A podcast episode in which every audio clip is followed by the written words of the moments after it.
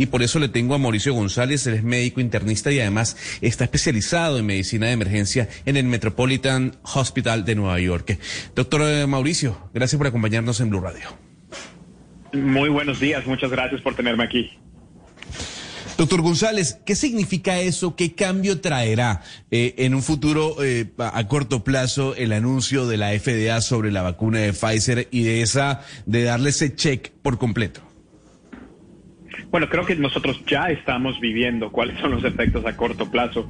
El Pentágono, a escasas horas después de que la FDA anunciara eh, la aprobación de uso completo, generó un mandato para que todo el personal militar se vacunara se está diseminando nuevos mandatos de vacunas en las universidades pues más prestigiosas en Estados Unidos y inclusive algunas están yendo tan tan lejos como imponer algunas multas a los estudiantes que no quieran vacunarse y algo también que es de suma importancia es que en hospitales y organizaciones de salud también están generando estos mandatos. Entonces, en cuestión de números crudos, por supuesto que va a tener un impacto tangible de ipso facto. Ahora, ¿qué porcentaje de la población americana, sobre todo, que tiene dudas sobre la vacuna, va a inclinarse a ponérsela después de esto? No lo sabemos. Sí, esa es la gran pregunta, eh, doctor González. Pero eh, hemos escuchado a Joe Biden, al presidente de Estados Unidos, pues decir en este momento ya que está aprobada por la FDA, pues básicamente les, pues les pido a las compañías privadas que, que, instauren estos mandatos, porque el presidente Joe Biden a nivel nacional simplemente no instaura estos mandatos para eh, ingresar por lo menos a lugares públicos como ya eh, pues lo ha hecho Francia, por ejemplo. Por supuesto, por supuesto, y esto no es nada nuevo. Aquellas personas que digan que esto va en contra de la libertad, etcétera, eh, honestamente no han investigado lo suficiente.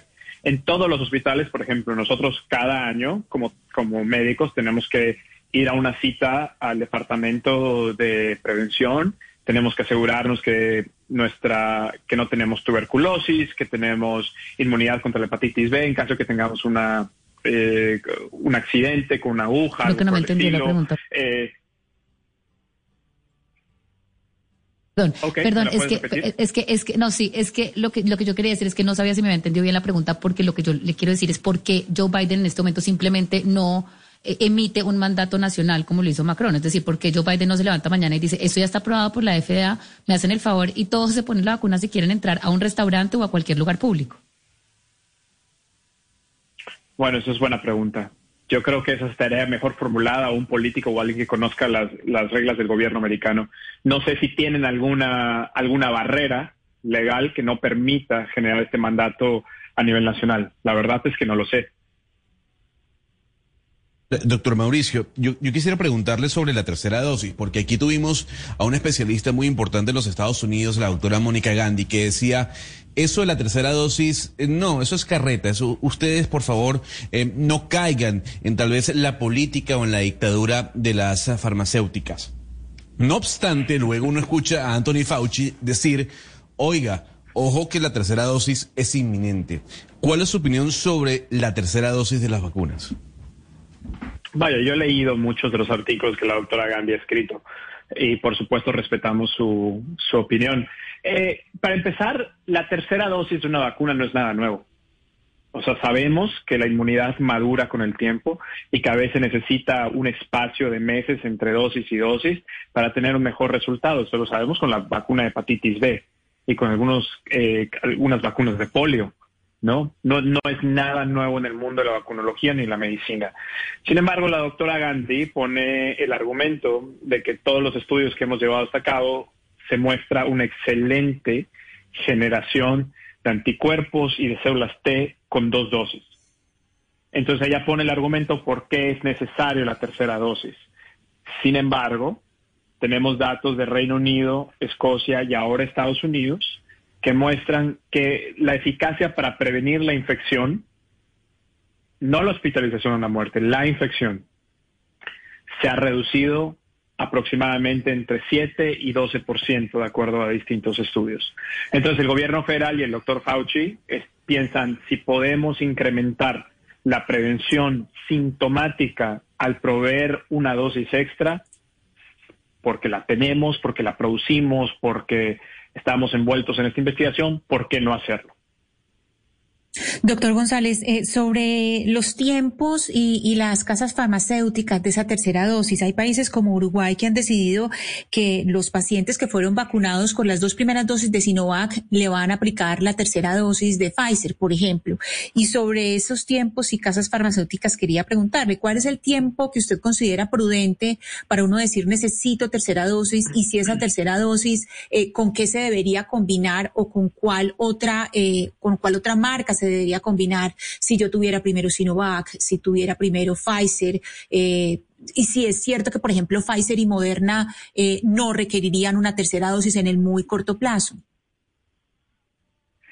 Yo, bueno, eh, enfatizar que la tercera dosis en Estados Unidos está recomendada para inmunocomprometidos y para personas del público en general, particularmente trabajadores de la salud.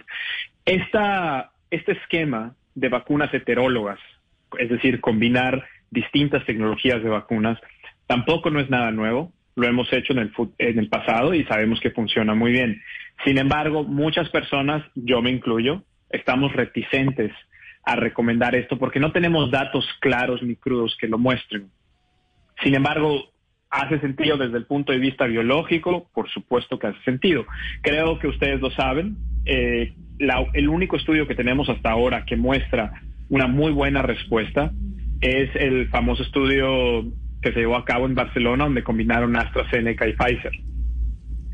Pero de ahí en fuera, no sabemos exactamente cuál es el impacto. Ahora, también, si a mí me preguntas, ¿estás de acuerdo con mezclar la Sinovac eh, con Pfizer o Moderna? Mi respuesta es que sí, hace sentido, pero todavía no tenemos un dato que nos diga, ah, si tú pones eh, Pfizer Moderna después de Sinovac, vas a tener tanto porcentaje de, protección en tanto tiempo para tal porcentaje de la población. No lo sabemos. Doctor, pero ¿en cuánto tiempo? Porque es que hay, personas que dicen, bueno, eh, el tiempo en que se lo debería poner es a los ocho meses, por ejemplo. Otros hablan de un año. Eh, también se dice que con ciertas marcas debería ser un poco más rápido. ¿Cuál sería el tiempo recomendable? La recomendación en Estados Unidos con la, con la tecnología de ARN mensajero es en ocho meses. Eh, de hecho, las personas que se la pusieron en enero se están recomendando que se las pongan en septiembre. Y esta es la, esa es la regla que se está circulando ahora. En cuanto a inmunocomprometidos, es distinto. En inmunocomprometidos se está recomendando 28 días después de la segunda dosis. Sin embargo, sabemos, el doctor Peter Hotes lo, lo ha estado tuiteando ad nauseum, que la, madurez inmunitaria entre una segunda y tercera dosis depende del tiempo. A mayor tiempo, mayor madurez y mayor respuesta a la tercera dosis. Por eso él está completamente de acuerdo en que la tercera dosis se dé entre seis y ocho meses después de la segunda. Doctor González, quiero, quiero preguntarle por un caso insólito que eh, se conoció en Colombia hace algunas horas, sucedió en la ciudad de Cali una persona de 65 años, aparentemente con trastornos mentales, se presentó a varios centros de vacunación y se hizo aplicar siete dosis de la vacuna anti-COVID de diferentes farmacéuticas. ¿Qué, efectos podría tener para esta persona? ¿Qué, implicaciones, qué causas para su, organismo el, el haber hecho esto?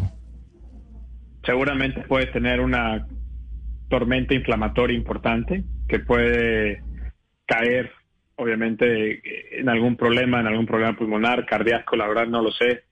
Desafortunadamente personas con condiciones mentales proclives a esto pues puede, puede pasar, ¿no?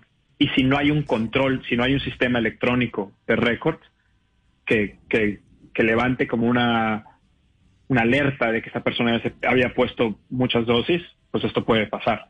¿No? Pero definitivamente la preocupación es una tormenta inflamatoria que lastime los órganos esenciales.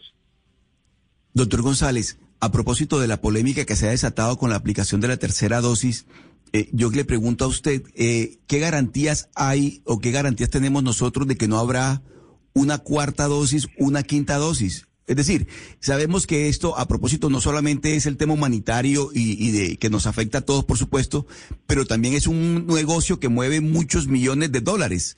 Entonces, eh, ¿qué posibilidades habría de que existiera una cuarta dosis o una quinta dosis o no sé, más, más dosis? La verdad no tenemos ninguna seguridad. Sin embargo, la comunidad científica ahora mismo eh, se inclinan fuertemente a que la tercera va a ser la última. Nadie cree que vaya a haber una cuarta y nadie cree, bueno, al menos un gran porcentaje de la comunidad científica no cree que esto se vaya a quedar en un esquema anual. Pero no tenemos garantía. Doctor González. dinámica. Sí. Doctor González, hoy en día en Colombia estamos teniendo unas dificultades sobre las vacunas para la segunda dosis, sobre todo la segunda dosis de Sinovac. Entiendo, Hugo Mario, que en Cali hay noticias sobre cuándo llegan las dosis de Sinovac a la capital del Valle del Cauca, en donde empezaron a escasear, o mejor dicho, ya no hay.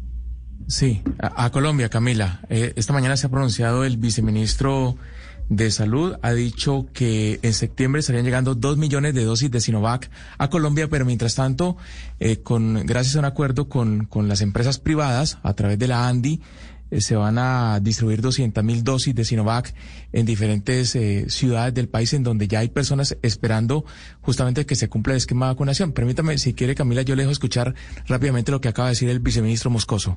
Ya tenemos un concepto favorable y una autorización de la, de la ANDI para prestarnos este número de vacunas que serán distribuidas en los días siguientes a todos los territorios. Así que le pedimos un compás de espera. Las vacunas estarán en los días siguientes y se le informará en cada uno de los territorios. Recuerde, estos días de retraso no afecta la inmunidad.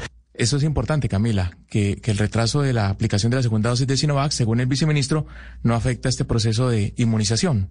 Sobre eso le quería preguntar a usted, doctor González, porque a pesar de que llegan dos millones de vacunas para completar los esquemas de vacunación, pues hay gente que esto le ha retrasado su esquema, que se aumentaron los días entre primera y segunda dosis. ¿Eso no importa? ¿Realmente no tiene ningún efecto que uno se demore en ponerse la segunda dosis? No es lo óptimo porque no está escrito en las, en las recomendaciones de las fichas técnicas de estas vacunas, pero les puedo decir que no afecta. O sea, Reino Unido pone la segunda dosis después de 12 semanas y en algunos casos se puede llevar hasta más. Así, el, la verdad que lo más importante es que se pongan la segunda dosis. Pues es el doctor Mauricio González, quien es médico internista especializado en medicina de emergencia en el Metropolitan Hospital de Nueva York. Doctor González, gracias por, eh, por atendernos y por haber hablado con nosotros sobre las vacunas y las dudas que tiene mucha gente de la segunda dosis, la tercera dosis y quién sabe, ya Oscar estaba hablando de una cuarta dosis. Gracias y feliz día. Un placer, muchas gracias por la invitación.